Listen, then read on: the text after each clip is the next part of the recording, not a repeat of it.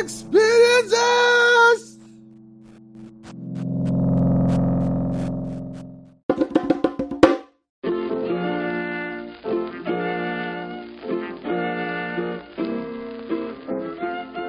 Hey, bienvenidos todos a The Patricolas Experiences. Esta oportunidad vamos a estar un poco mostrando lo que salió en nuestro resumen semanal, nuestro primer resumen semanal que fue hecho este fin de semana.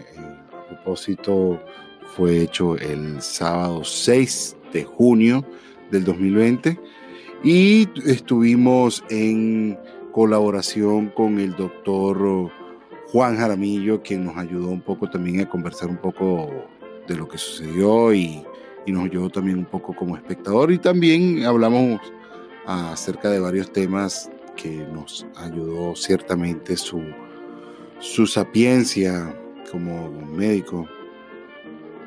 Quería aprovechar entonces para dar la bienvenida a nuestro resumen semanal. Esto es de Pantrícolas Experiences y pásenla bien.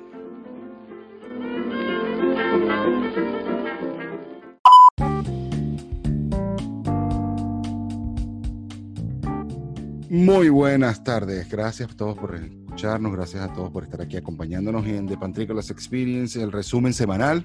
Estamos haciendo nuestro capítulo número uno de resumen semanal. Por lo tanto, vamos a estar resumiendo aproximadamente dos de estas semanas, las últimas dos semanas que hemos tenido en colaboración con Proyecto Link Venezuela. Estamos aquí en Zoom, en una conversación de grabación también de este podcast que está traído para ustedes gracias a la colaboración de Empiric Emotions y de Pantrovisión y de Patrícolas Experience como tal. quiero que, también recordar que nos pueden seguir en todas las redes sociales como arroba pantricolás, en Facebook, en Twitter, en Instagram, por supuesto, todos los martes, jueves a las 6 de la tarde del Pacífico, 8 de la noche en el centro y 9 de la noche en el este. Estamos de la noche, correcto, en el este. Estamos saliendo por nuestra ventana en Instagram y en vivo con Proyecto Link Venezuela, donde estamos develando las caras detrás de las arrobas. Estamos haciendo una serie de entrevistas a todos estos emprendedores que están detrás de estas arrobas, estas cuentas que están saliendo en las redes sociales y conociéndolos a ellos en su lado personal, en su lado, ah, pues, lo quiénes somos y bueno, haciendo eso fortaleciendo las conexiones que tenemos ya con ellos, cuando ya los seguimos en particular y apoyamos lo que están haciendo, pero ahora sabemos quiénes son ellos y, su vivencia y por dónde han pasado y su parte, digamos, emocional y personal, ¿no? Que todos tenemos, humana, vamos a hablarlo en, palabras sencillas. Esta, en esta edición de Partículas Experience, capítulo 1 o capítulo 2, vamos a estar hablando un poco de lo que ha sido esa experiencia de haber estado en, esta colaboración con el Proyecto Link Venezuela que le dio inicio a todo esto y todas las experiencias, digamos, todas las sensaciones que nos dieron todas estas experiencias. Cada uno de nuestros invitados vamos a estar ah, evaluando lo que nos pudo traer a Emily Cartaya y, y, la, bueno, la noticia de que vamos a estar sacando el podcast esta misma semana, es saliendo de esta grabación vamos a estar seguramente editando ah, para hacer el launching de, de la conversación que tuvimos en Proyecto Link Venezuela con Emily Cartaya, que nos dejó muchísima información interesantísima en el tema de Business Online. También vamos a estar ah, resaltando los puntos más importantes de las conversaciones que se tuvieron con Miguel Camacho, que seguramente también eh, estaremos teniendo otra conversación con él. Y bueno, vamos a estar también con las conversaciones que se tuvieron con Juancho, con, con Juan Jaramillo, con el, con el doctor Juan Jaramillo, acerca de el, de el fasting intermitente o, del, o del, de lo que llamamos el, ayuno intermitente y también con lo que, bueno, las conversaciones que se tuvieron con María Alejandra, nuestra actriz María Alejandra Jaimes, que está en Uruguay, y eh, finalmente con lo que pasó anoche con Andreina Tortoledo. Vamos entonces a, darle inicio a este Pantrícolas Experience Muchísimas gracias. Dígalo. ¿No te gustó? Excelente, excelente. Yo pienso que. Vas ahí corto, hablar... me pusiste nervioso. No, no, marico. Para que, para que, para, poder hablar, porque estaba un mute, estaba en mute. Pero me parece interesante y que, y que hoy recolectemos la experiencia de la experiencia de Pantro haciendo Pantrícolas Experience. También. Que, ¿Cómo ha ido? ¿Qué tal esa semana? ¿Qué tal ese movimiento? ¿Qué tal las entrevistas? ¿Qué, qué tal la recepción de todas las personas? ¿Cómo ha, ha influido esos temas en promover tus redes, en promover las otras cosas? Porque es interesante ver cómo va, cómo va fluctuando todo esto, sin duda alguna. Bueno, sin más ni más, ah, para, que nos para quienes nos escuchan, le, estamos, le quiero dar la bienvenida a mi amigo, el doctor Juan Jaramillo, o Juan Jara, que está acompañándonos acá en arroba, arroba doctor Juan Jara en todas las redes sociales, también lo pueden encontrar. Él es un especialista, particularmente es un especialista en, su, su carrera. Él es un doctor, es médico y es especialista en todo lo que es el tema de nutrición, eh, apoyo de, lo que es la nutrición, tú nos, vas, nos puedes aportar un poco más en lo que sería tu descripción y bueno, está trabajando fuertemente en el tema del ayuno intermitente. Es también mi compañero aquí, partner de Pantrícolas Experience Reflexiones y muchas otras cosas más y, y bueno, este, parte de este gran equipo que está poniéndole muchísimas ganas por, por batear un jonrón en cualquier momento. Bueno, bienvenido Juancho capítulo número uno o dos o tres quizás, pero bueno, uno de los que va a salir seguramente pronto. Bueno, sin duda de verdad que una vez más encantado y tripeando y vacilando aquí porque de verdad que ha sido una semana genial, ha sido una semana donde este has tenido muchos temas de qué hablar, ha sido muy importante, bastante variado, todas las cosas que se aprenden mientras tanto en el proceso. Y bueno, fue increíble para mí en lo personal, en experiencia pantrícolas.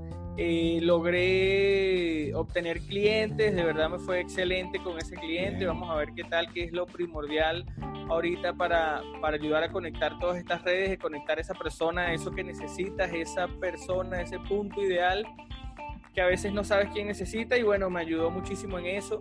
Este, algo que ha crecido sin duda alguna con, con con este tema de que no podemos salir, de que podemos estar eh, adaptándonos a un nuevo sistema. Entonces al final es importante darle buen uso a las redes y, bueno, tener organizadito todo para, para, sacarle provecho a las redes.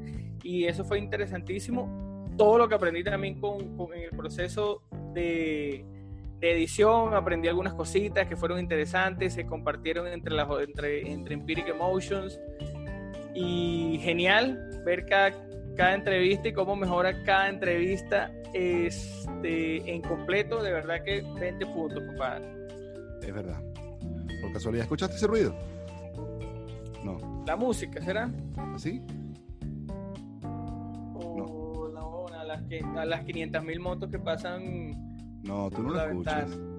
Es, bueno, es, bueno, es bueno saber si eso lo podemos escuchar más allá atrás.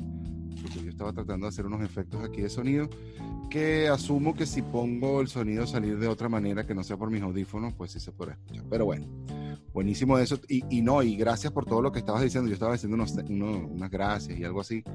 Este. Y la verdad es que sí, ha sido totalmente una, una experiencia súper gratificante todo lo que ha sucedido, el apoyo y la respuesta de los que quieren ser también entrevistados.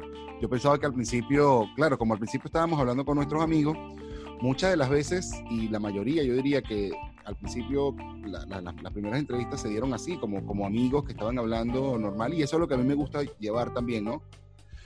Pero mm, también, bueno, nos retamos a tener gente que no conocíamos personalmente, y eso nos ha llenado un poco más y nos ha nutrido un poco más de lo que esperábamos, eh, eh, digamos, en el principio y ahora la experiencia ha cambiado. Ya la experiencia de, de, creernos famosos y esas cosas que nunca llegaron, eh, pero la experiencia de, creernos influencer y cosas esas que tampoco llegaron, pero, pero digo, la emoción que podía surgir al principio, perdón, este no,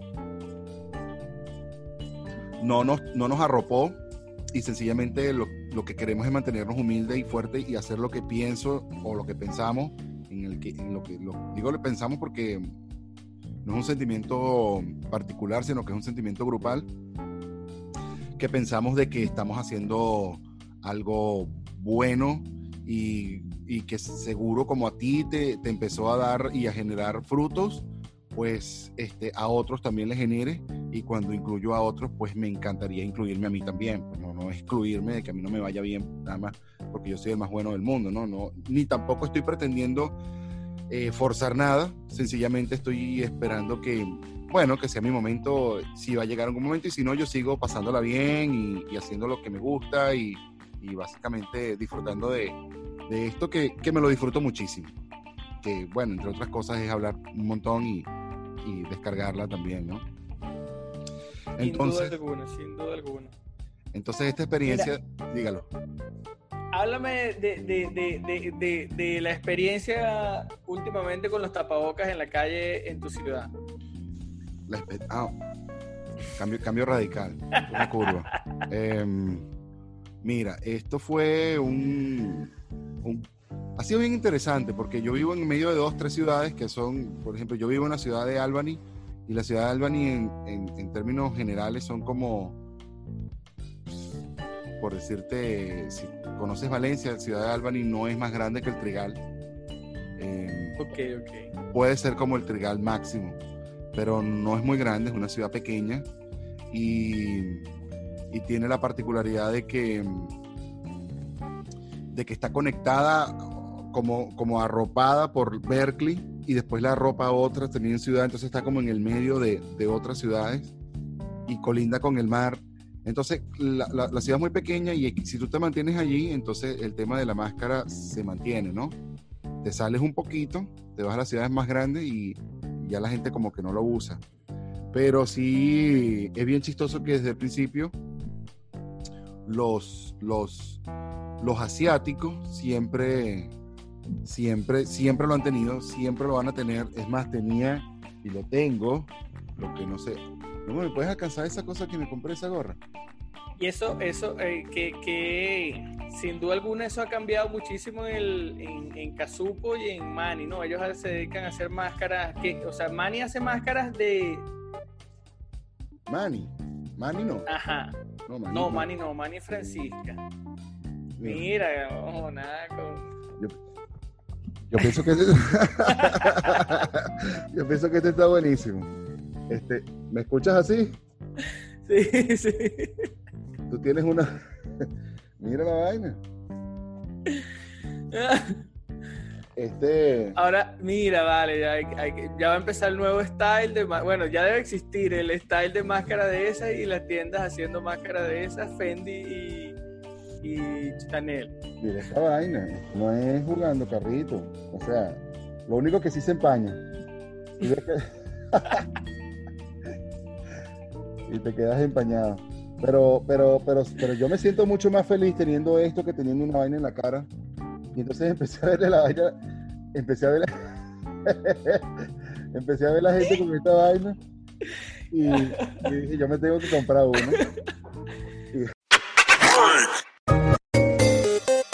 Yo todavía no he salido con, con todo eso, con, con esa máscara, así que es buenísima. Es buenísima porque, porque además te la puedes subir así tipo soldador. ¿Cómo estás? ¿Te estás viendo vaina? Si te llega la gente, pues te la bajas, pero si te estás asfixiando, pues te la subes y ya está, tienes una gorra pues. Yo pienso que este es buenísimo para estar en social distance tranquilazo. A mí me gusta. Bueno, yo he visto aquí sin duda alguna que por las redes la gente comenta mucho. Por aquí sí, por lo menos por alrededor, la, la gente usa su máscara tranquilo y relajado y, y, yo me divierto hablando de verdad con la máscara, me divierto mucho hablando y sin que me vean con... con... Ah, porque tú, tú, te pones a hablar solo. Estoy hablando solo. Te pones a hablar solo y esa parte es la que te encanta, poder hablar solo tranquilito. Es más, es tripiosísimo porque la gente no sabe si uno se está riendo, si uno no si uno, si uno, no hay. Sí, la, me, me, me, llamó la atención al principio, porque yo pensé, sabes que todo, te tapas la cara y estás, es, es, los ladrones, pues yo entraba a, la, a, las tiendas y veía a la gente todo más coño, están, están robando esta vaina. Mira, no, pero volviendo al tema del resumen de la experiencia, la verdad es que ha sido una experiencia súper chévere, súper eh, gratificante, sobre todo este día que, con Andreina y con María Alejandra, que vimos a Gustavo, que vimos este, alguien que, pasó de hacer eh, pues nada a magia, echándole muchísimas ganas para, lograr sus, sus sueños, pues, como el caso de María Alejandra, y, la verdad es que me parece que, eso vale la pena que sea, pues, pues también llamado la atención, ¿no? En el caso de, de Miguel, creo que, que, nos enseñó un montón de cosas que yo me quedé con la idea de que lo mejor que podemos hacer es que nos dediquemos a hacer otro, o un podcast de verdad cerrado con él para, para el tema de la venta en Amazon y esas cosas y lo podamos probablemente, pues, ¿por qué no materializar? Pero no, no, no necesariamente, o sea, probablemente materializar pronto o hacer otra entrevista en, en Proyecto Link Venezuela donde podamos también rescatar una segunda edición de todo lo que nos pudo él adelantar la primera vez, que fue muy, muy, muy, muy, muy, muy bueno y muy, muy denso también. Eh, de la misma puedo pensar de Emily, que también nos, nos abrió las nos abrió las mentes, ¿oíste? Porque Emily me cambió todo el concepto y todo el, el panorama como yo lo traía. Y eso me, me puso a pensar mucho y, y, a propósito de eso quiero de nuevo reforzar que vamos que nos escuchen, que ahorita vamos a estar haciendo el lanzamiento de lo que fue la, la reunión con Emily en proyecto y pero entre una de las cosas que quiero resaltar es que hay que aprender a hay que aprender a, monetizar lo que estás haciendo y tratar de hacerlo de la manera más remota posible, es decir, que tú no estés cuando eso esté convirtiéndose en, el dinero. Sí, bueno, eso es lo importante, crear todo ese contenido, este, también regalar algunas cosas, y, pero dejar que de alguna manera vaya creciendo tu lista de emails, este, y bueno, al final son cosas que, que uno, uno piensa que son obvias, pero cómo hacerlas, ¿no? Y, de qué manera, o sea, lo promocionas, lo... Pero bueno, eso es lo importante de, de seguir un poquito investigando. Y bueno, también definir como que los productos. Yo estaba viendo ahorita algo de copywriting y definir cómo definiste la audiencia, cómo, cómo, cómo integraste todo ese, ese, ese tema. Y bueno, eso es lo interesante. A mí me ayudó muchísimo también, por supuesto, reflejándolo verdaderamente a quién, a quién está dirigido, de qué manera voy a comunicarme con las personas que, que uno está buscando. Y hay un montón de cosas que hacer, por lo menos en esa entrevista de ayer, que bueno, también es la más reciente.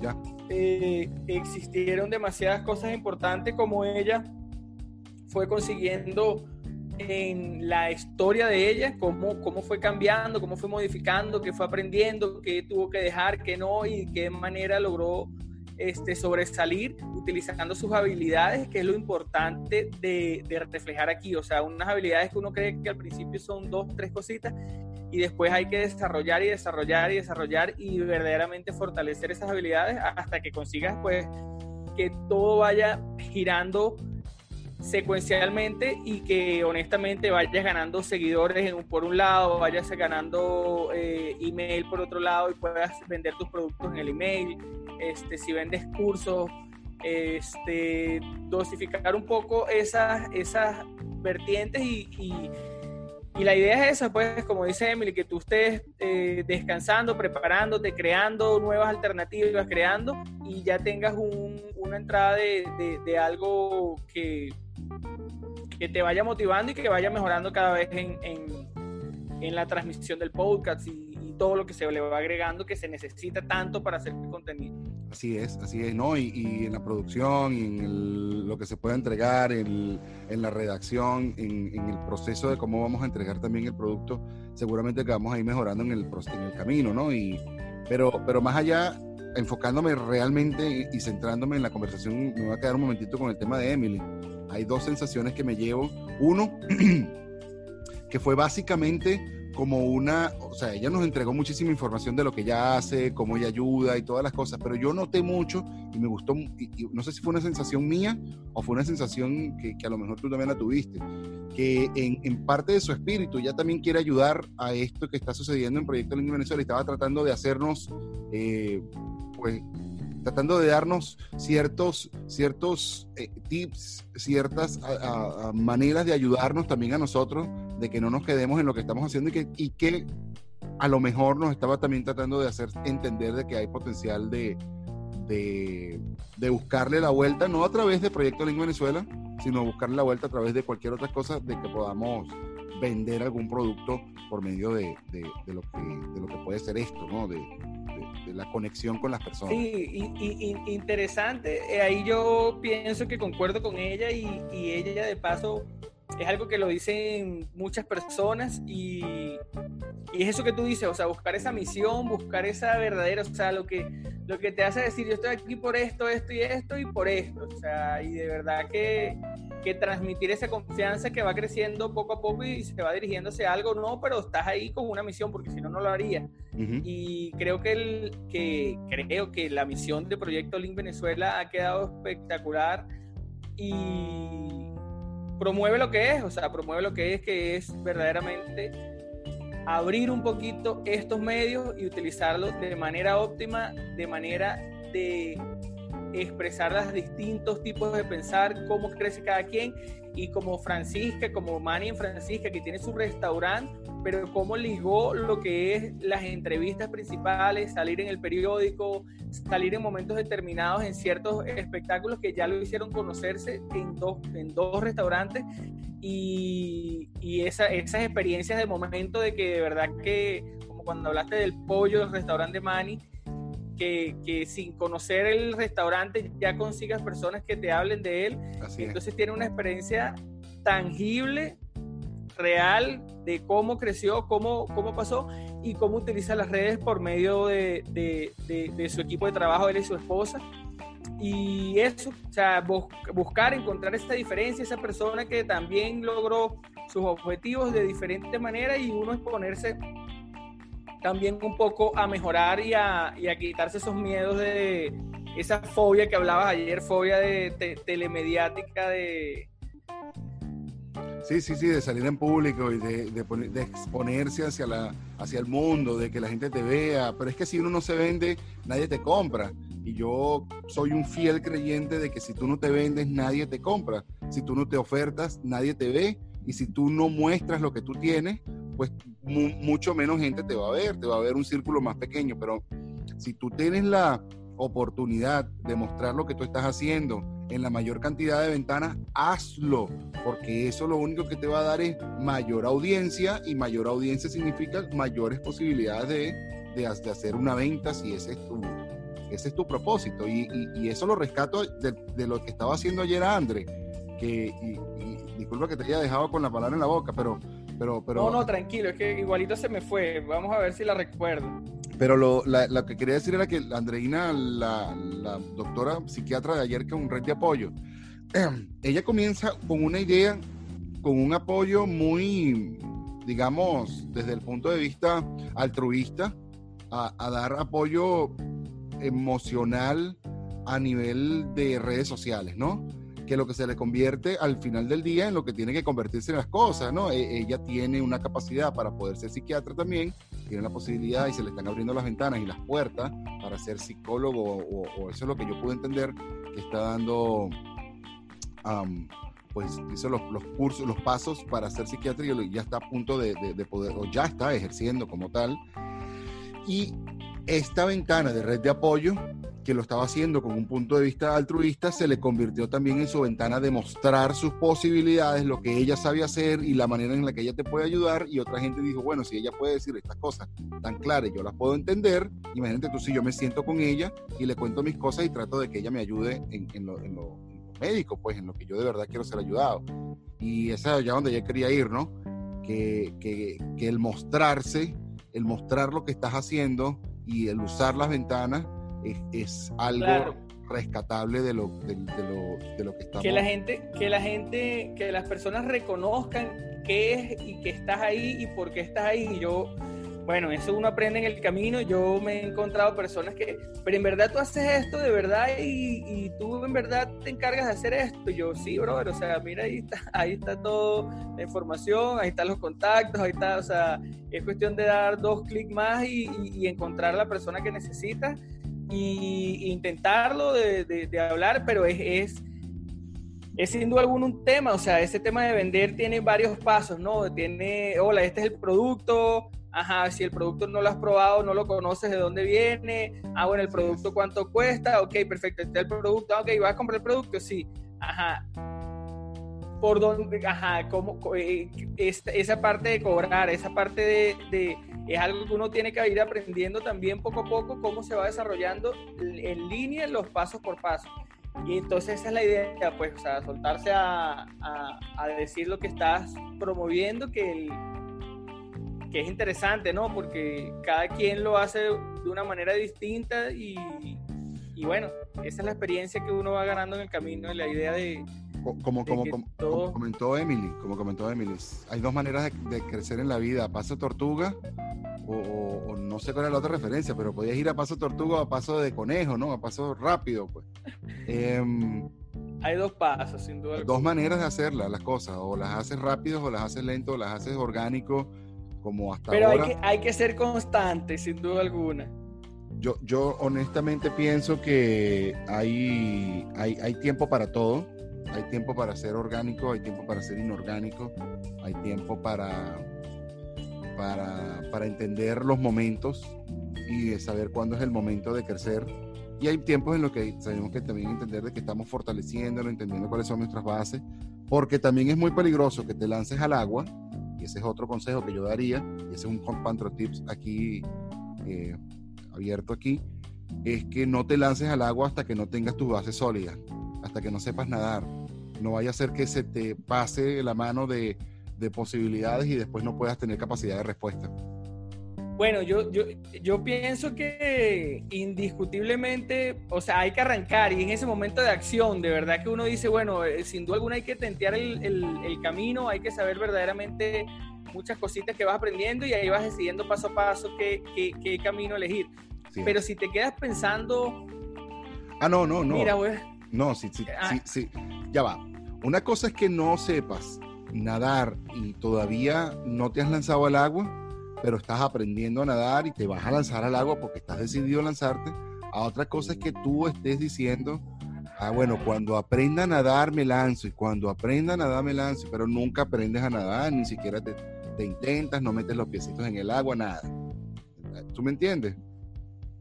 Claro.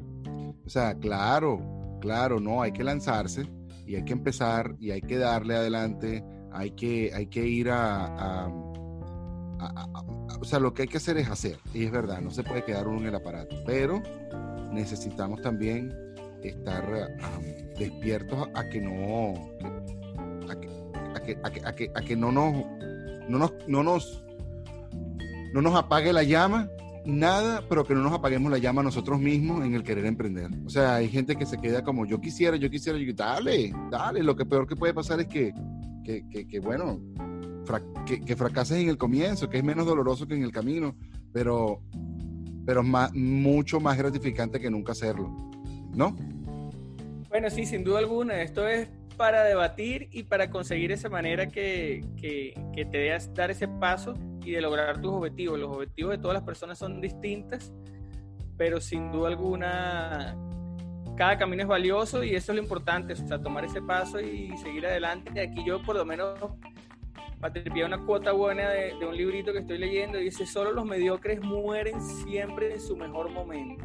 Los líderes auténticos siempre están mejorando y elevando el listón de calidad de sus actos y la velocidad de sus movimientos. Jean Giraudoux. Giro, Girardot. Girardot. ¿Te parece a Girardot? De ahí de Naguanagua. De Girardot, de Naguanagua, claro, Girardot.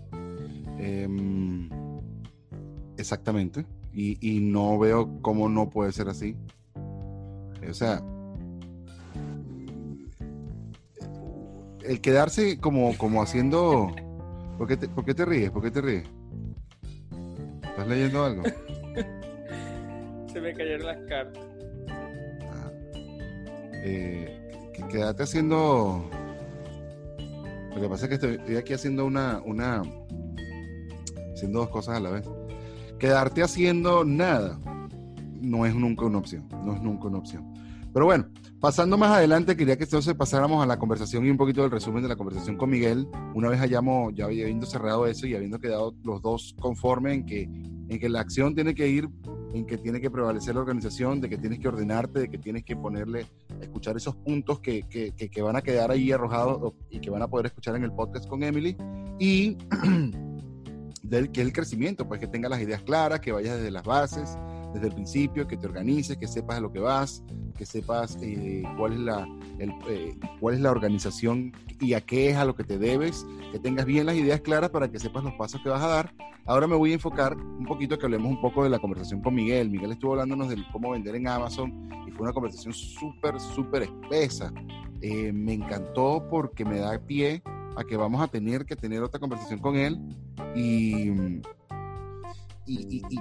pero, pero me quedaron muchísimas cosas como la posibilidad, fíjate, de que cualquiera de nosotros lo que tiene que aprender es tomar un poquito de esos puntos que él nos dio y que nos va a dar seguramente más adelante para que para que para que para que para que nos podamos o sea si, si no lo que me quedó así claro es que no hay excusa para no estar haciendo algo, si es posible hacer algo, si es posible que tú tengas algún capital y lo puedas poner a mover y ahí están las herramientas y puedes ver cuál es el mercado que hay, hay que vender algo. Y yo, me acuerdo del tiempo cuando tú estabas en, en, Los Ángeles, Juancho, que tú querías traer cosas por Alibaba y vamos a vender unos lentes, vamos a vender esto, y, y lo debimos haber hecho, no, no debimos haberlo soñado nada más, lo debimos haber hecho, porque ahí estaba, ahí estaba la clave, que no es que nos íbamos a dedicar a eso solamente, pero sin duda el dinero se iba a convertir en más dinero en, en vez de haberlo gastado en, en, lo pudimos haber, exacto, en pendejadas como lo pudimos haber gastado. Y teníamos la posibilidad y teníamos los recursos.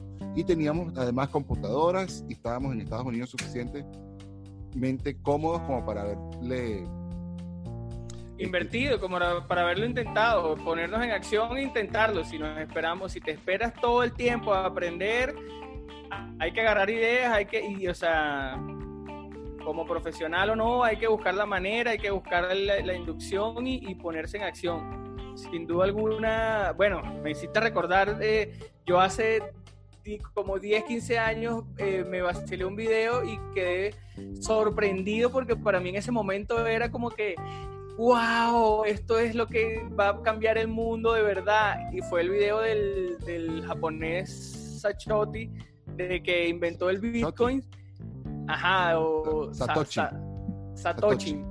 Que inventó el Bitcoin. Y yo me acuerdo que yo salí carajito y, verga, y si compro 100 dólares de esta vaina y lo guardo y, y ¿sabes? El pensamiento me debió haber durado 15 minutos y después fue así como que más nunca y de repente te das este coñazo con que dice que, que el Bitcoin, claro, todo es un tema muy amplio, muy abierto aquí para al respecto pero en ese momento hubiese comprado dos moneditas de esa y bueno, hubiese sido la inversión de la vida. y uno se, lo, uno se queda como que... Yo compré, yo tenía cuatro bitcoins y había comprado, yo tenía 500 dólares y dije, lo, que, lo peor que puede pasar es que... Es que, que lo cambio otra vez en 500 dólares. Exacto. y compré cuatro bitcoins y los tenía ahí. Y bueno, el Bitcoin cayó, cayó un poquito y fue cayendo un poquito, pero y me, y, me, y me, puse nervioso y empecé a usarlo, ¿no? Empecé a quemarlo poquito a poco y de pronto empezó a subir poquitico y lo que ganaba, entonces sí, ya, ya no tenía 500 sino 550 y le sacaba los 50 y así me quedaba con los 500 y de pronto un día lo fui bajando, lo fui bajando, ya no tenía 4 bitcoins, ya tenía 2 y al punto que ya nada más tenía uno, después ya tenía medio, después ya tenía un cuarto y más o menos cuando llevaba como la mitad de un cuarto, un octavo, se mete ese coñazo en diciembre que subió, pero una pela. Y yo me quería arrancar todos los pelos. Yo decía, pero ¿por qué yo hice esta estupidez? ¿Pero por qué? Eh, sí, men, las oportunidades hay que saberlas y hay que saber esperar. Eh, es algo muy interesante que hay que saber esperar, hay que tener paciencia, hay que tenerle fe a las cosas, si no, no las hagas. Eh, si vas a, meterle algo, por lo menos tenle fe. Y tenle fe un año, no seis meses ni tres, seis meses, un año aunque sea, nueve meses para adelante. Si no funcionó, bueno, ya no funcionó. Ya vamos a ver cómo cambiamos la estrategia o si te está comiendo a los seis meses y fue muy mala la decisión que tomaste, bueno, y esa es otra cosa, ¿no? no sí, es arrecho, es arrecho. Hay que, hay que manejar ciertas, ciertas cosas. Mira, yo quiero por, por, hablar, no sé si hemos hablado antes, pero sin duda alguna te has encargado dos semanas, tres semanas casi de, de entrevistar a ocho, nueve personas ya. Y de verdad, para mí que te he acompañado haciéndolo y que yo empecé con Proyecto Link Health Venezuela, eh, es duro, es duro mantener toda la sincronía para, para, para, hacer todo lo que estás haciendo, pero entonces, bueno, es la hora de, de, comentar qué es David, quién es David, cuáles han sido sus últimos años desde el 2013 que llegó a Santa Ana, California. Oye, qué buena pregunta. Este, ¿Qué has pasado? ¿Qué, qué trabajos has conocido? ¿Qué, ¿Qué, qué, historia hay detrás de arroba pantrícolas? Mira, eh, buena pregunta, Juancho. Eh, yo quería cerrar entonces los temas aquí del experience y te respondo esa pregunta, por supuesto. Y yo te la cierro con todo el cierre del programa y lo hacemos así. ¿Te parece? Claro, claro, estás llevando la, la, cronología del... Pero me encantó la pregunta porque ese eh, eh, eh, es, exactamente lo que, lo, lo, que, lo que esperaba que a donde nos llevara todo esto. Mira, nada, cerrada con el tema de Miguel y me gustaba, yo quería ir al punto tuyo porque también te entrevistamos a ti como médico y nos estabas hablando del tema del ayuno intermitente y, y, cómo eso también se ha convertido en parte de tu negocio, no solamente una vivencia y, una, y, una, algo que tú vives, sino que ahora se convirtió en algo que tú puedes dar tus experiencias, pero no solamente tus experiencias, sino también tu experiencia como asesor de, de este tipo de proceso de, de vida y, y, lo estás ahora ofreciendo como producto, ¿no? Bueno, sin duda alguna, claro. Este, absolutamente, desde el punto de vista de cómo encontré yo el ayuno y cómo impactó en mi vida y cómo se hizo mi misión y mi estilo de vida, lo que comencé fue a compartir todo eso en las redes y a tratar de perder todo ese temor y hacerlo más, vamos a decirlo más del todo el conocimiento que uno tiene, de lo que uno ve, de lo que uno hace y también integrando un poquito lo que estaba estudiando, que conseguí como que ese, ese capítulo se, se complementara con la bioquímica. Ok. Comencé a, a, difundir el conocimiento, lo comencé a aplicar y bueno, llegó la etapa donde yo decía, bueno, esto es como cuando uno está vendiendo pasteles, uno tiene que darle los pasteles a que la gente lo pruebe y que prueben los pasteles a ver si le gustó y después llega otro y le dice que le vende el pastel y uno regala un pedacito aquí, y regala un pastel. Entonces me dediqué también en ese momento a, a, compartirlo a mi alrededor y a que las personas lo utilizaran. Entonces fue como que, bueno, este, un ejercicio y ejercicio y trabajando con la gente de manera de comprender bien, bien todos los detalles y como que es... Ya, espérate un segundo.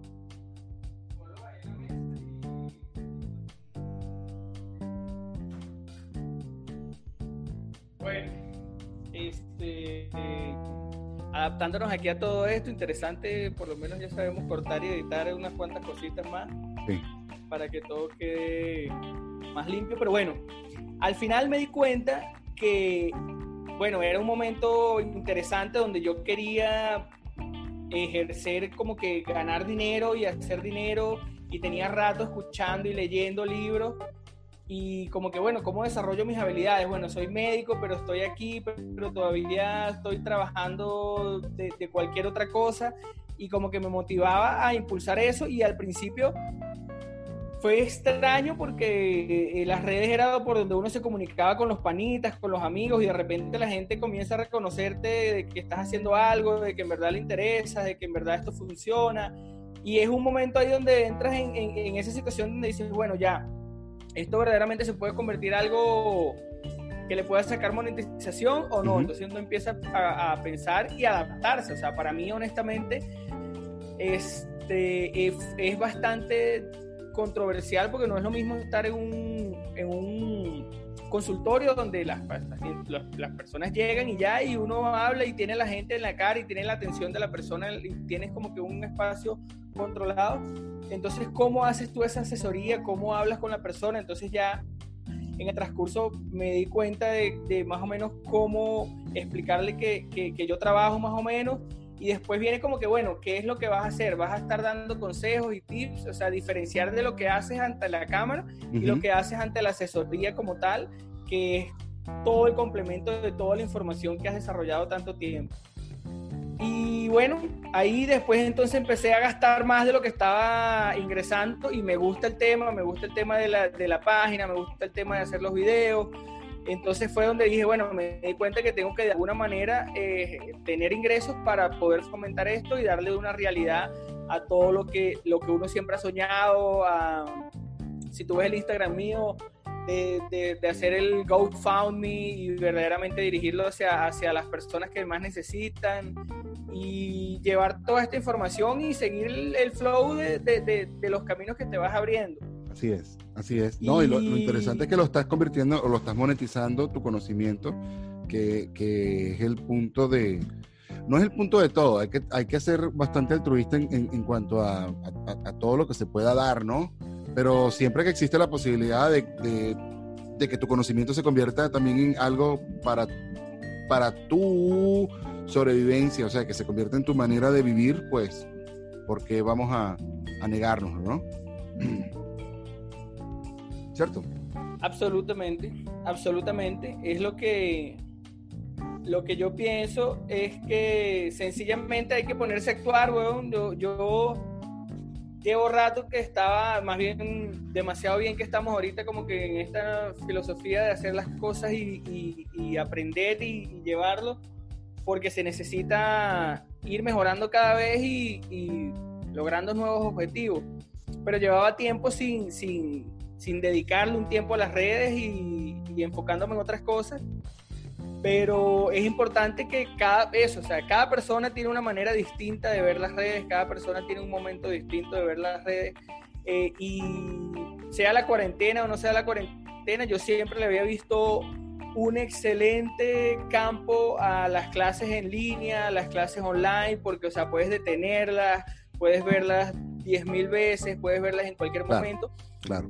Y, y bueno, se fue convirtiendo como un espacio para, para, para, dejar lo que uno aprende, lo que uno sabe. O sea, de repente en otro momento este, estuvieses, eh, eh, o hasta donde se puede llegar, ¿no? En un trabajo de locución normal 24 horas al día y hoy en día es en, en tu hogar, hoy en día tienes las capacidades para hacer cualquier cantidad de cosas y tienes la posibilidad de tener un computador y Así es que se fueron integrando las, las, habilidades. Y ahorita estoy en la etapa de que verdaderamente, bueno, ya, ya, ya sé que el conocimiento es suficiente, ya sé que he ayudado a muchas personas con, con ciertos consejos y lo que hice fue organizarme y decir, bueno, ¿qué, ¿qué es lo que tú, a las personas que tú vas a ayudar, qué es lo que, por lo que empezó esto, ¿no? Es un campo muy amplio porque tú quieres ayudar a muchas personas pero verdaderamente enfócate en las personas que van a perder peso porque quieres ayudar a personas que pierdan peso. ¿A qué tipo de personas? Esas personas que verdaderamente han intentado cualquier cosa y están mamadas de cocinar 7, 18 veces al día, eh, de, de, poder salir y no saber qué comer y que aunque a veces comen poquito, igual siendo veces, entonces es integrar esa parte del horario y ayudar a esas personas a perder peso. Y ya todos los beneficios que vienen con el ayuno intermitente, todos los beneficios que vienen con, con los cambios de hábitos, ya es un extra en general, pero ya tienes una estrategia para perder el peso y para mantenerte sin necesidad alguna de, de tener que tener un máster en nutrición o en comida, sino conocer ciertas cositas y lograr los objetivos. Claro, así es, no, no, no, y, y estoy como, como completamente de acuerdo contigo y, y una de las cosas que me quedó claro con las entrevistas con María Alejandra, la, la, actriz venezolana que está en Uruguay, y con, con Andreina, la psiquiatra que estuvimos entrevistando el día de ayer viernes, es que perseguir los sueños no cuesta nada. Seguir adelante en las cosas que te gusta es lo más gratificante que puedes encontrar en la vida.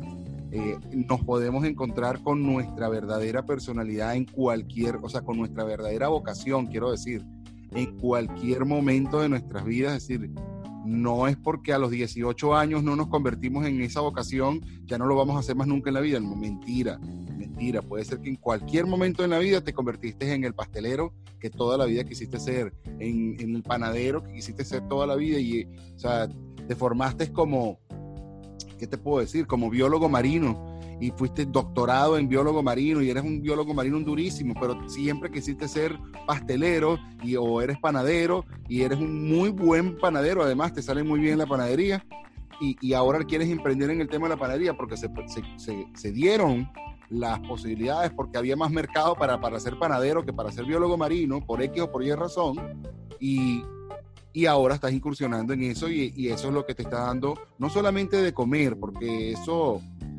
probablemente ser biólogo marino te daba de comer también, es que te da también las sensaciones necesarias que nos dan el disfrutarnos la vida, que es hacer lo que nos gusta, que yo creo que es algo que parte de la necesidad de hacer las cosas también que nos gusten. Eso me quedó también de la entrevista con María Alejandra y con Andreina, en ambos casos muy similares en ese, en ese tópico como tal, ¿no? Sí, yo, yo pienso que lo decimos, lo decimos de manera fácil, ¿no?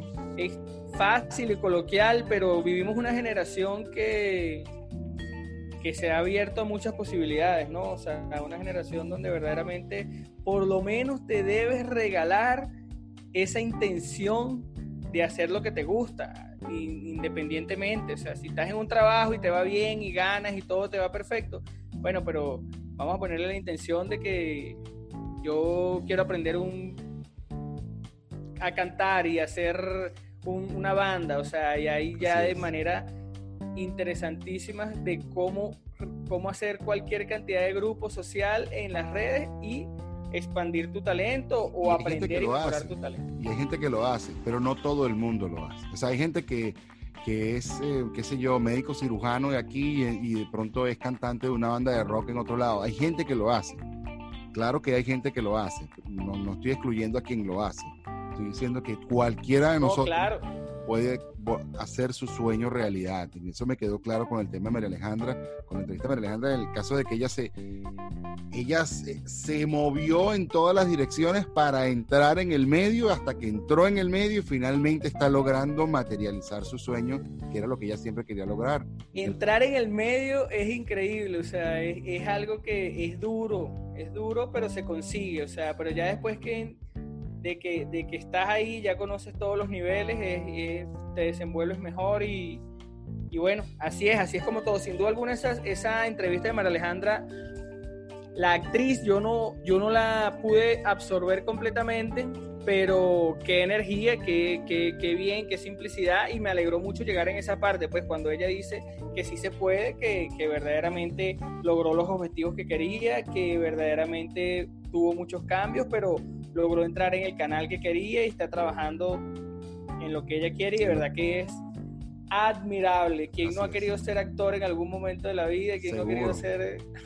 Seguro, no, y bueno, y, principalmente hablando, cumplir su sueño, que es lo mismo que rescato también de la entrevista de ayer con Andreina, que eh, también batallaron en entrar en el sistema, hasta entrar en el sistema, hasta que entraron en el sistema. y una vez entraron en el sistema, pues se comieron las verdes, claro que se las comieron. Probablemente no se han comido las maduras, pero ya las están viendo pintonas, que ya es suficiente, ya es bastante. Coño, ve las, las pintonas, hay que ver las pintonas ahora, eso... Yo creo que voy por las pintonas, hoy. Claro, porque las pintonas es lo que sigue después de las verdes, ¿no? Y, y, hay que también comerse las verdes como toca. ahora sí, Pantro, Juancho, vamos a hablarte de mí, de, pantro, de Pantricolaje y lo que hay detrás de aquí. Bueno, yo soy David. Eh, mi nombre es David, tú me conoces hace muchos años, pero para los que no me conocen, eh, yo soy David. Soy el hijo del medio de tres, bastante introvertido y extrovertido a la vez. Em, puedo, puedo jugar con esas dos personalidades de alguna manera, no sé por qué. Em, soy ingeniero mecánico de profesión, soy graduado en ciencias en el colegio Juan 23 en Valencia, soy egresado de ingeniero mecánico de la Universidad Tecnológica del Centro, luego hice una especialidad en mercadeo, donde también me especialicé en, en comunicación estratégica. Em, o sea, técnicamente es así como mercadeo y, y comunicación estratégica. Luego de que trabajé en diferentes empresas en Venezuela, en diferentes cargos, diferentes cosas, estuve en ventas, en postventa, estuve como, como gerente de una, como no gerente, supervisor de una planta eh, de, galones, estuve haciendo ciertas cosas, me fui a trabajar con, con mi familia, una empresa familiar, también en el área de la venta y me especialicé bastante en el área de... Eh, de tratamientos de agua, básicamente en purificación de agua y acondicionamientos para, para tomarla, ¿no? Potabilización, para, para, para ser ingerida, ingerida por el humano. Estuve trabajando cinco años más o menos en eso. Eh, se hicieron varios, varias... O sea, eh, que si, que, si, que, si, que si hay una explosión nuclear es, es, bueno mantenerte con vida porque vas a saber cómo potabilizar el agua. Bueno, soy uno de los, de los, de los muchísimos que seguramente sabemos. Pero sí, este, aprendí varias cosas como, como potabilización de agua, en varios, varios mecanismos de potabilización de agua. Eh, me, me, me, traté de enfocar en lo que es la osmosis reversa, que es un sistema de tecnología mm, lo más moderno que existía en el momento. Y ahí me quedé un buen tiempo. Em, luego hice radio, eh, mientras hacía eso, hice política por muchos años em, en un partido bien raro pero la razón de que yo hacía política en ese partido era porque porque yo no calaba en los otros en los otros partidos porque no me gustaban su filosofía, no me gustaba su gente, no me gustaba prácticamente nada. Estaba cansado de la política tradicional y ellos representaban para mí la política tradicional. Yo militaba en un partido un poquito más reaccionario y, pero me permitió también aprender, me permitió también hacerme una plataforma, me permitió también calar en los sitios de, de menor um, digamos, capacidad económica en las barriadas venezolanas o por lo menos de la ciudad de Valencia, podíamos calar con mucho más tranquilidad, digamos, me pude entender la realidad como una persona nacida en el norte de la ciudad de Valencia, haber um, ido al sur, para que nos escuchan, eh, hay una gran diferencia poblacional en lo que está en el norte y en el sur de la ciudad. Eh, estamos hablando de que del centro hacia el norte está toda la clase media alta este, de Valencia y del centro hacia el sur está toda la clase media hacia media baja, muy baja y extremadamente baja, ¿no? Em, y eso me hizo tener que salir de la conexión y de la burbuja en la que yo vivía. Y haber hecho eso cambió mi vida en particular porque me hizo entender por qué vivíamos la realidad que vivíamos, porque yo veía a mi alrededor y no entendía por qué mi país estaba siendo gobernado por el gobierno que teníamos. Y entonces, al haber salido de la burbuja donde yo estaba, empecé a comprender el por qué. Era, y era algo muy lógico para mí. Ellos, ellos se parecían a ellos mismos. Es decir, cuando se veían a los ojos, podían ver que el que venía aquí a hablarle de lo que era el gobierno, no, independientemente, yo no quiero darle ahorita propaganda a nadie, eh, se parecía más a ellos, se parecía más al pueblo que lo que se parecían estos partidos tradicionales que te estoy hablando, de los cuales yo tampoco quería pertenecer. Entonces, cuando ellos iban y hablaban contigo, sentían mucho más afinidad que la que podían sentir otros, ¿no? Y empecé a entender eso y decía, claro, aquí está la clave. Y yo era parte de una generación que lo entendió. tuve, el, tuve el gran, tuve el gran honor de formar parte de esa generación que estuvo haciendo, que llamamos la generación del 2002, que, salió después del cierre de Radio Caracas y, bueno, de ahí salió una generación que, que, levantó ciertas esperanzas, de las cuales salieron muchos caras eh, que fueron y son actores políticos hoy día, de las cuales, bueno, también se vieron sus propias intenciones más adelante. Eh, este tipo de mundo no es un mundo sabroso de verlo, pero eso también me conectó con la primera experiencia que me llevó a hacer radio en, en, la, en la voz de Carabobo. Y haciendo radio en la voz de Carabobo, este, recibía pues el apoyo de, de, ciertas organizaciones, en los cuales también me ayudaba un poquito con mi salario, que yo lo usaba técnicamente para aportarlo al partido, que era lo que yo hacía. Eh, era la manera en que yo le devolvía un poquito lo que ellos me habían dado a mí también y por supuesto yo me quedaba con mi parte, no vamos a hacer, pero no había nada de malo porque eso era para mí. eh, luego de un año, casi dos años, haciendo el, el, el, programa El Sur Habla en la voz de Carabobo. Eh, y teníamos retransmisiones. Mira, y, y, en esa época, en esa época de, de, de, de, política y politiquería, o sea, al final hubo un momento de paranoia total que uno no podía ni, ni pensar que iba a hablar de política en, en, las redes porque uno creía que no, bueno, por lo menos yo, o sea, era como que no podías desahogarte. Ahorita en teoría todo el mundo se desahoga, dice, habla, dicen lo que le dé la gana y, más o menos, es diferente, más ¿no? Más o menos, más o menos la, la idea va igual porque en aquel entonces también me pasó lo mismo. Yo tenía mi cuenta arroba, arroba David, David Cira, si, si, puedo recordar, este, arroba David Cira, creo. Este, y esa cuenta fue hackeada. Esa cuenta ya yo más nunca, cada, cada vez que la salvo me la, me la quitan y ya ni siquiera la quiero tener. Yo me puse muy activo en ese sentido, me puse muy activo con el tema de la radio, teníamos el, el Sur Habla, teníamos todas estas redes sociales. En aquel entonces era algo muy nuevo, pero era, la innovación de lo que nosotros queríamos hacer en el Sur Habla, activar las redes sociales y de verdad pasó, porque nos, en, en, en, los, en, las barriadas, en el barrio, Juancho, en, las zonas populares, la red, la, red social es el periódico, es como la gente se entera de las cosas, es, es como, como la gente recibe las, las noticias, el WhatsApp es, es, es, la radio, es el, el, periódico, es la televisión, ¿no? la gente no, ya no ve televisión porque la televisión está, y más ahora, pero imagínate hace unos 10 años atrás, 15 años atrás, como, como, como yo estoy hablando, y, y, y estábamos empezando, estábamos en pañales en todo esto.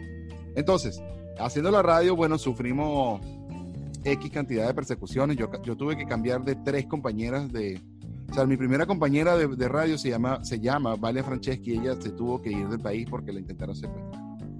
Eh, después estuve con uh, ciertos otros como Andrea, estuve compartiendo con otras personas y, y, y también se sentían muy inseguros, ¿no?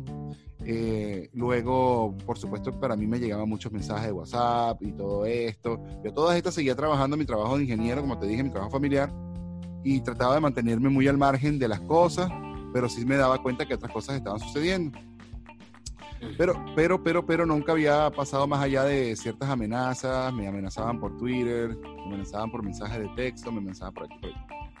Eh, hasta que, bueno, llegaron los momentos difíciles de verdad, hubieron, eh, hubo momentos de, de tensión seria, me robaron un carro dentro de la casa que estaba trancado por otro carro, me robaron el mío, no el de mi esposa, que era el que sea más fácil, sacaron fue el mío y luego, bueno, es una historia larguísima, llamaron... Es que ahora todos todo fueron, todo, ahora el, el 80% de la población de Valencia fue víctima de, de, de, algo en tiempos duros. Qué duro era ese tiempo. Sí, entonces Mira, bueno. Y cuéntame algo, de, de ahí de, de, de, vamos a decir, en algún momento te ilusionaste y soñaste con que podrías tener una carrera política, ¿no? En algún momento pensé que, y siempre lo pienso, que los, si los buenos no tomamos los espacios, los malos los van a tomar. Y entonces sí pensé que, que tal vez era mi vocación. pensé que tal vez era mi vocación, aunque siempre que lo pienso, pienso que... Pienso que, una buena decisión. Sí, pienso que no es mi vocación, pienso que tal, la, la idea de, de, de, de ser de estar en esa posición no es mi, no, no sé, si, si, algún día mis ideas son claras y son tomadas eh, serias por es duro, es duro, es duro, es duro. Y otros también quieran que, que, les parezca que sean buenas y quieran apoyarme y, y, la cosa parezca buena, pues yo no voy a decir que no tampoco, no, a mí me interesa, yo siempre pienso eso. Si los buenos no nos ponemos las pilas, los malos toman el poder. Eso es lo que yo pienso. Sí, sin duda alguna ahorita hay demasiado espacio para que todo el mundo cumpla. Hay que tener fe de que, bueno, de que la gente haga bien, porque de verdad que a veces siento que somos como hormiguitas, nada más al opinar de lo pequeño que es, de lo grande que es el mundo y de cómo se manejan las decisiones. Bueno, pero para resumirte el cuento. Entonces, cuando un poquito más atrás, pero solamente rápido para darle entendimiento a todo. Cuando yo tenía unos 12 años más o menos, me existía aquella comiquita Thundercats y me pusieron el sobrenombre Pantro porque me parezco al muñeco Pantro. En aquel momento, por supuesto, me parecía muchísimo más y todo aquello. Y bueno, nada, me, me, llamaron Pantro desde los 12 años. No me gustaba que me llamaran Pantro. Luego, bueno, llegamos a la universidad, me quedé Pantro para siempre. Después ya era mi seudónimo para todo. Y luego Miguel Ángel, un amigo de la universidad, me cambió a Pantricolás por otras razones. Y, y el, al momento que fui a abrir eh, Instagram, me sonó Pantricolás como una buena opción y, así lo agarré y así se quedó. Y yo nunca usaba Instagram en particular. Yo, usaba mi Facebook o, el Twitter, ¿no? Que era lo que yo más, más activo tenía. Y luego de que me cerraron Twitter, por, o sea, que no me hackearon Twitter, yo me apagué básicamente en todo, me traté de apartar de todo, me asusté, me asusté muchísimo. Es increíble, ¿no? Pero sin duda alguna, cualquier cosa, o sea, las redes te abren mucho esa mente y eso, cuéntanos por qué, o sea, por qué fue ese susto. Y eso es algo que, bueno, yo lucho diariamente, ¿no? Por, porque de verdad siempre se mete en el subconsciente de que en las redes se puede prestar para cualquier cosa y bueno, cómo fue. Bueno, no, porque como, como en aquel tiempo también éramos un poquito irresponsables, eh, poníamos mucha información dentro de las redes sociales. Entonces poníamos, cuando hacían los, los bios, eh, poníamos siempre dónde estábamos y dónde vivíamos y poníamos nuestra, nuestra locación. Y, éramos muy idiotas en ese sentido, ¿no? Donde, en, la ubicación, dónde estábamos. Y eso nos permitió que fuéramos francos, o sea, fuéramos de verdad como, como puntos de fuéramos fácil de ubicar. Y, eso nos, nos, sometió a pasar, bueno, los que estábamos en ese mundo, y, no es secreto para nadie que el gobierno de Venezuela es un gobierno perseguidor de la opinión. Em, bueno, eso me asustó muchísimo porque me pasaron ciertos eventos, los cuales los puedo resumir en otro momento, y decidí irme del país. Eh, decidí irme del país y, y empiezo como haciendo como un enfriamiento de las cosas. Me fui a Colombia como un par de semanas y luego me devolví, pasé tranquilo en Venezuela otra vez, como haciendo que estaba perdido, o sea, traté de, estar siempre calladito y, y, empezamos a planificar cómo, para dónde irnos. Y bueno, pasaron muchísimas opciones, España, Australia, Nueva Zelanda, que eran mis favoritas, por cierto. Eh, y en una, bueno, en una, en una feria de, de, estudios y eso, que yo estaba buscando cómo irme para Alemania, que era lo que básicamente donde más quería estar, eh, me topo con algo que decía Universidad de California y, era como que todas las preguntas que yo tenía me las respondían con algo factible, algo que se podía hacer. Y, California no me sonaba como algo anormal, ¿no? Eh, dentro de lo que era Estados Unidos. Y, y decidí darle un paso y dándole un paso a otro, pues nos llegamos a la Universidad de California en la Universidad de California yo entro en, la ciudad, de Irvine, al sur de California, al sur de Los Ángeles, y allí entro a estudiar, este, entro a estudiar inglés unos tres meses para poder presentar el TOEFL. Y uno de los recuerdos buenos que tengo es que cuando fui a hacer mi, mi, mi visa de estudiante, la primera vez que fui, el señor de la taquilla lo primero que me pregunta es ¿por qué vas a estudiar inglés? Y yo le digo, bueno, porque me están mandando a estudiar inglés negado. Ya está, no hay nada que hacer. Pero ¿cómo me vas a negar? Y tuve la oportunidad de hacer una apelación. Y en la apelación puse, mira, no me dejaron ni siquiera explicar, solamente me preguntaron. Y al día siguiente me mandaron a ir y fue como a la semana siguiente. Y me atendió exactamente la misma persona. Y el socio de la misma persona no me podía atender de nuevo y me mandó para otra ventana. El otro, y, el, otro sí me escuchó el cuento y bueno, me, me dio la visa y aquí estamos, ¿no? Eh, luego estudié inglés por tres meses, pasó todo el tema de Cadivi, pam, pam, pam. y logré entrar a la escuela del posgrado, y allí, hice gerencia de proyectos, hice también negocios internacionales. y bueno, hasta ahora lo que he estado haciendo es trabajar normal en el área de negocios internacionales, pasaron tiempos difíciles también en otras áreas. Eh, Cuéntanos de esos tiempos difíciles. Bueno, eh, no todo el tiempo fueron chéveres en cuanto a mi visado y a mi tiempo de legalidad en el país. O sea, siempre estuve legal, siempre he estado legal, pero no todo el tiempo he estado... Una experiencia totalmente incomprensible hasta que estás ahí, pues, o sea, en ese tema en la cabeza que, que si estás ilegal, que si no estás ilegal, que si estás haciendo la cosa bien, que si te va a afectar en el futuro, que... claro, porque tú tampoco puedes estar jugando a que el, a que el presente te, te mate el futuro. Entonces eh, bueno, para hacerlos, mi estatus migratorio cambió y hacer el al hacer el, cambio del estatus migratorio tienes que pasar un tiempo sin moverte mucho, que son como unos seis meses. Son tiempos difíciles, pues, porque tienes que hacer lo que te puedes hacer. Ya no es que vas a buscar un trabajo serio, sino que tienes que hacer lo que te toque. Y, lo que te toque literalmente es lo que te toque. Pues yo trabajé en construcción, eh, trabajé en con, con, con, una, bueno, en construcción trabajé mucho tiempo mientras estaba sin, sin conexiones y sin, digamos, en ese, en ese tiempo gris de esos seis meses. Y trabajé en otras cosas más, pegando publicidad y otras cosas más. Pero siempre reportando mis taxes, porque yo, yo tengo, siempre he tenido mi número de seguro social eh, y siempre he reportado mis taxes, siempre he reportado mis impuestos de manera de hacer las cosas bien. Eh, Luego que, bueno, ya, ya mi estatus migratorio cambió otra vez a una manera más positiva, pues ya ahora era cuestión de, de, conectarte, de, avanzar. Y allí, bueno, todavía tenía necesidades y este, tuve la posibilidad de trabajar con una, en un programa de, que se suponía que era un manager, manager in trainee, que es como yo me estaban entrenando para ser un manager de un taller que le presta servicio, un taller mecánico que le presta servicio a la aseguradora AAA.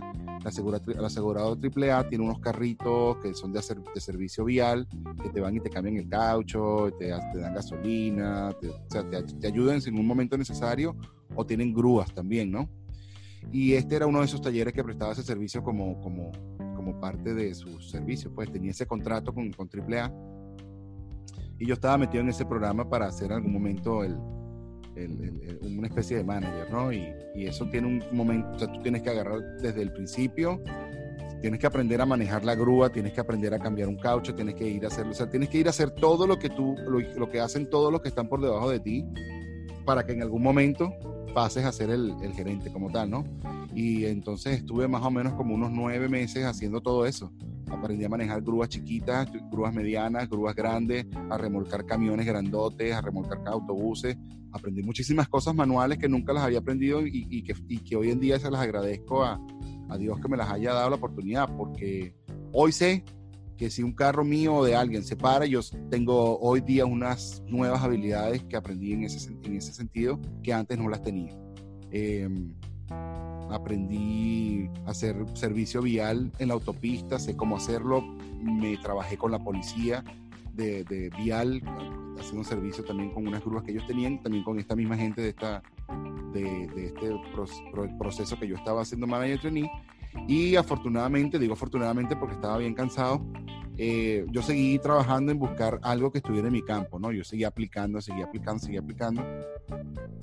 Y hoy en día, entonces conseguí este trabajo que estoy hoy en día, que, que, lo, lo, agradezco y me encanta.